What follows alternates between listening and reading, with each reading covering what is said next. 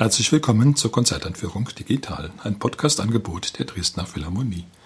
Mein Name ist Albert Breyer, ich bin Komponist und möchte Sie in die Konzerte am 19. und 20. November einführen. Auf dem Programm stehen die Passacaglia Opus 1 von Anton Webern, das vierte Klavierkonzert von Ludwig van Beethoven und die sinfonische Dichtung Pelleas und Melisande von Arnold Schönberg. Die Dresdner Philharmonie spielt unter der Leitung von Jukka-Pekka Saraste. Der Solist ist Boris Gildburg.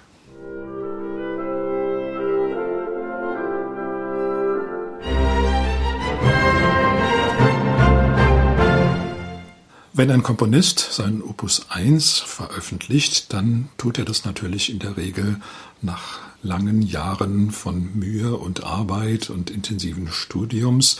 Schließlich will er mit diesem Opus 1 schon beweisen, dass er jetzt ein voll ausgereifter Komponist ist, dessen Werke würdig sind, veröffentlicht zu werden und auch natürlich gespielt zu werden.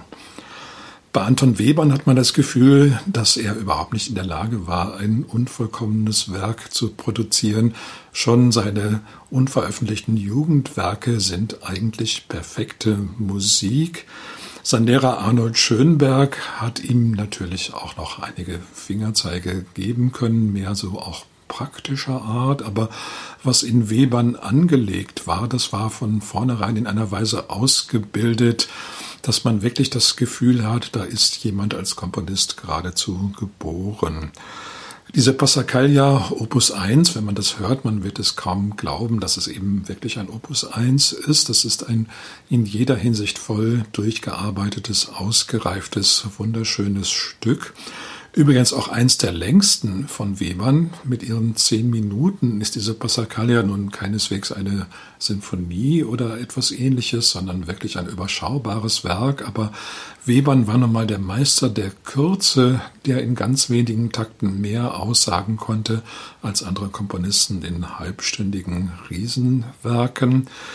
Die Passacaglia ist ja eine sehr alte Form. Sie hatte ihre Blütezeit im Barock. Am bekanntesten wahrscheinlich die Passacaglia in C-Moll für Orgel von Johann Sebastian Bach. Das Prinzip ist immer dasselbe. Es gibt ein relativ kurzes Bassthema, meistens achttaktig, meistens im eher ruhigen Dreivierteltakt. Dieses Bassthema wird nun ständig wiederholt. Es wandert manchmal auch in andere Stimmen bis hin zur Melodiestimme, aber im Wesentlichen bleibt es eben in der Bassregion und darüber entfalten sich nun zahlreiche andere Stimmen, Gegenstimmen, ganze Stimmengeflechte. Und der Reiz dieser Form besteht eben darin, wie viel Fantasie der Komponist aufbringt, um diesem Grundthema immer neue Aspekte abzugewinnen. Die Passacaglia wurde eigentlich in Klassik und Romantik so gut wie nie verwendet, aber es gibt ein berühmtes Beispiel, was Webern unter Garantie vor Augen hatte.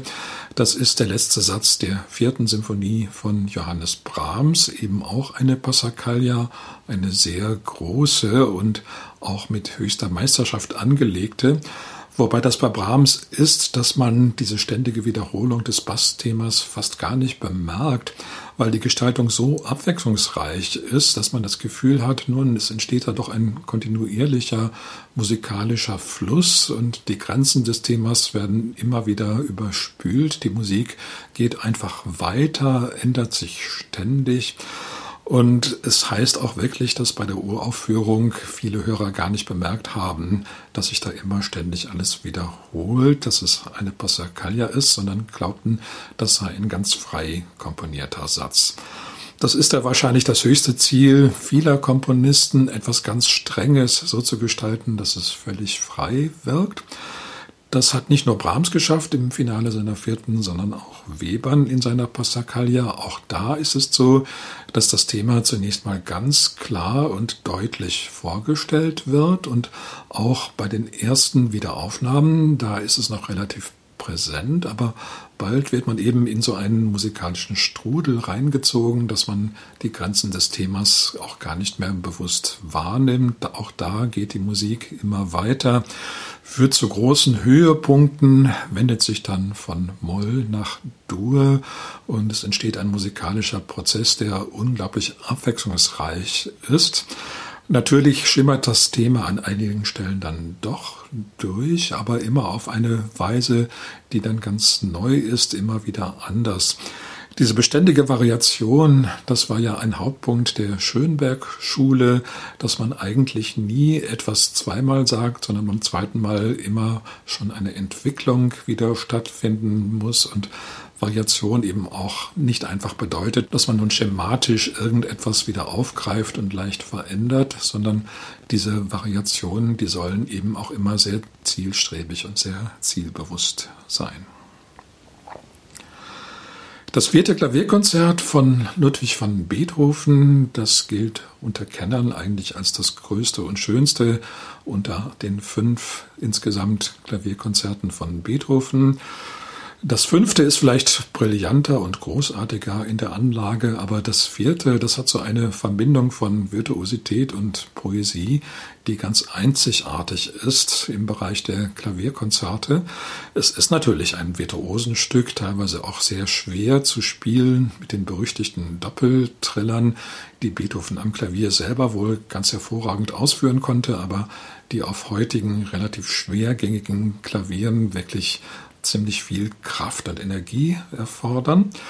Aber diese Virtuosität, die wird immer in Schach gehalten von einem, naja, wie soll man sagen, also einer Aneinanderreihung von poetischen Bildern, wo man dann das Virtuose ganz vergisst und sich erfreut, wie wunderschön das alles klingt, wie poetisch, wie bildkräftig eben. Es hat zu verschiedenen Assoziationen Anlass gegeben, dieses Konzert. Vor allen Dingen der zweite Satz, da kam einigen Hörern die Geschichte von Orpheus und Eurydike in den Sinn, wie also Eurydike in die Unterwelt hinab muss und Orpheus sich nun aufmacht, um seine geliebte Gattin zurückzubitten. Da hört man dann in den Streichern die unerbittliche Stimme des Hades, der also sagt, Eurydike muss hier bleiben. Aber dann setzt das Klavier ein, die Stimme des Orpheus mit ganz bittender, flehender Musik und diese Klaviermusik, die wird eigentlich immer ausgebreiteter, die Phrasen werden immer länger während das harte Orchester sich allmählich zurückzieht und am Schluss dem Klavier allein das Feld überlässt in einer wunderschönen Klagemusik. Und so hat man das Gefühl, nun ja, auch hier geht die Geschichte dann gut aus. In der antiken Version geht es natürlich dann schlussendlich doch nicht gut aus, weil sich Orpheus eben umdreht. Das darf er nicht, um zu sehen, ob Eurydike ihm wirklich folgt und daraufhin Eurydike wieder zurück muss. Diesen Teil der Geschichte lässt Beethoven aus. Stattdessen gibt es einen direkten Übergang zu dem Finale. Und das ist nun ein ganz kraftvolles, energisches, optimistisches Stück, so ein klein bisschen marschmäßig auch. Und da ist diese ganze Auseinandersetzung zwischen Orpheus und dem Hades dann ganz schnell vergessen. Der erste Satz ist vielleicht derjenige, der am meisten mit poetischer Energie aufgeladen ist. Schon zu Anfang, das ist ganz ungewöhnlich, nämlich das Klavier setzt allein ein. Normalerweise in klassischen Konzerten, da folgt ja zunächst ein Orchester-Tutti und dann erst macht das Klavier seinen Einstieg. Hier ist es von vornherein da und es spielt zunächst mal einen ziemlich völligen, aber sehr leisen Akkord. Also einfach einen Akkord. Das sieht auf dem Papier sehr simpel aus, aber in Wirklichkeit, wenn man sich die Situation vorstellt, ist es eine der größten Herausforderungen an den Pianisten, die man sich überhaupt vorstellen kann. Also einfach da zu sitzen, es geht los und man muss schon mit diesem einen Akkord das Publikum in den Bann schlagen. Und wenn man das nicht schafft, dann ist eigentlich schon der Fortgang des Ganzen gefährdet. Und wenn es einem aber gelingt, diesen Akkord wirklich wunderschön, spannend, energiegeladen klingen zu lassen, dann würde ich sagen, geht das Folgende dann fast von selbst. Es wird dann ein schönes Klavierthema gespielt, das wird dann aufgenommen vom Orchester, aber in einer ganz anderen Tonart als der Grundtonart. Das Konzert steht in G-Dur, die Fortführung des Orchesters steht in H-Dur, also ziemlich weit entfernt. Auch das eine ganz seltsame, ganz neue Idee, dass sozusagen für eine Weile Solist und Orchester in ganz verschiedenen Tonarten spielen. Das bleibt natürlich nicht so. Sie nähern sich dann an. Auch das Orchester kehrt nach G-Dur zurück und dann beginnt ein ganz wunderschönes, zauberhaftes Wechselspiel, auch mit wunderbaren Melodien. Also man hat Beethoven ja öfter die Begabung zum Melodiker abgesprochen, aber was das vierte Klavierkonzert angeht, da kann man keinesfalls davon sprechen. Das ganze Stück ist für Beethovens Verhältnisse über weite Strecken ausgesprochen sanft, ausgesprochen fast lieblich und man möchte gar nicht glauben, dass Beethoven, der Schicksalsdramatiker, zu so etwas fähig war, aber er war eben doch eine Komponistenpersönlichkeit, der alles zur Verfügung stand, was es auf dem Gebiet der Musik so gibt. Also natürlich konnte er, wenn er wollte, auch fast ein zweiter Mozart sein, mit ganz viel Charme, mit ganz viel Grazie. Das letzte Stück des Programms ist die große sinfonische Dichtung Pelias und Melisande von Arnold Schönberg, auch in relativ jungen Jahren entstanden. Pelias und Melisande war ein Drama von Maurice Maeterlinck, was damals in ganz Europa Furore gemacht hat. Viele Komponisten haben sich diesem Drama genähert, einem symbolistischen Stück mit eher wenig Handlung, aber mit vielen bedeutungsschwangeren Zeilen, die aber eigentlich auch eher immer nur andeutend sind. Am bekanntesten geworden ist natürlich die berühmte Oper gleichnamig Peleus und Melisande von Claude Debussy, an der der Komponist zehn Jahre gearbeitet hat, die 1904 uraufgeführt wurde. Äh, davon wusste Arnold Schönberg aber in Wien gar nichts und er hatte sogar ursprünglich vor, auch eine Oper zu schreiben, also ganz unabhängig von Debussy. Daraus ist dann nichts geworden. Er hat es bei einer sinfonischen Dichtung belassen, die natürlich ganz anderen Gesetzen gehorcht als eine Oper. Die sinfonische Dichtung, wie der Name schon sagt, hat eben doch Verwandtschaft zur Sinfonie. Und eigentlich ist Pelléas und Melisande von Schönberg eine richtige viersätzige Sinfonie mit einem Hauptteil, einem Scherzo, das an zweiter Stelle steht, einem langsamen Satz und einem Finale, was öfter dann aber auch langsam ist und teilweise die Musik des ersten Teils wieder aufnimmt. Das Ganze steht in Schönbergs Lieblingstonart D-Moll. Es ist ja schon so, dass manche Komponisten einfach eine Vorliebe haben für bestimmte Tonarten und speziell bei den Molltonarten verbindet man dann eben ganz bestimmte Stimmungen damit. Bei Mozart ist es G-Moll, bei Beethoven C-Moll, bei Schönberg eben D-Moll und dieses D-Moll ist nun allerdings auch fast wie das C-Moll bei Beethoven so eine Schicksalstonart. Die Themen, die in D-Moll klingen, die sind eben dann auch Schicksalsthemen.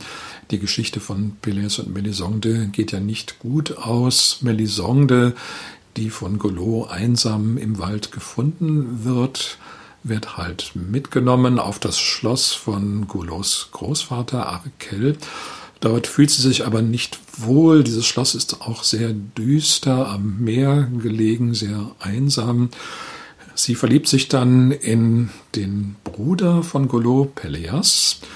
Äh, diese Liebe wird auch erwidert, aber als Golot davon Wind bekommt, erschlägt er Peleas und daraufhin stirbt Melisande vor Kummer.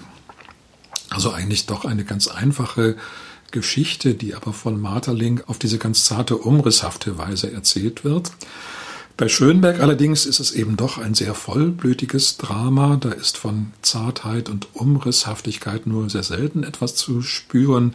Es ist ein richtig großes, dramatisches, spätromantisches Stück, wo sämtliche gewaltigen orchestralen Mittel aufgeboten werden, um die Geschichte zu schildern. Das Orchester ist sehr, sehr groß besetzt, aber wie immer bei Schönberg wird die Besetzung dann doch sehr ökonomisch behandelt. Es ist eben einfach auch ein sehr dichtes Stimmengeflecht, was Schönberg da ausbreitet und das verlangt zu seiner richtigen Darstellung eben auch größere orchestrale Mittel. Schon da zeigt sich eben Schönbergs Vorliebe für den Kontrapunkt, den er meisterhaft beherrschte. Also die Art, wie die Stimmen gegeneinander gesetzt werden, ist wirklich von ganz großer Kunstfertigkeit, aber hauptsächlich an dem Stück bewegend ist dann doch die Ausdrucksfülle, also die verschiedenen Stimmungen des Dramas, die werden wirklich auf eine Weise geschildert, dass das einem sehr nahe kommt, sehr nahe geht Der Höhepunkt in dieser Hinsicht ist vielleicht der Tod der Melisande, der geschildert wird durch ein Orchestertutti, was aber ganz, ganz leise ist. Das heißt, man hört einen sehr großen, sehr weit ausgespannten Klang, der aber wie aus der Ferne kommt. Die Mittel, die Schönberg hier einsetzt, sind eben auch formal dann doch mehr oder weniger die klassischen, romantischen. In vieler Hinsicht fühlt man sich auch an Gustav Mahler erinnert. Die Formkonstruktion ist teilweise so streng und so selbstgenügsam, dass man die Geschichte fast aus den Augen verliert, obwohl sie doch immer getreu geschildert wird anhand der Vorlage von Maurice Marterling. Man kann das Stück so auf zwei Weisen hören. Einmal eben wirklich als Programmmusik, also als Schilderung des Dramas, aber eben auch als absolute Musik, als reine Sinfonie, die ihren eigenen Gesetzen gehorcht. Zum Abschluss noch einmal der Hinweis auf die Konzerte. Sie finden statt am Samstag, den 19. November um 19.30 Uhr und am Sonntag, den 20. November um 11 Uhr im Kulturpalast Dresden. Ich wünsche Ihnen viel Freude.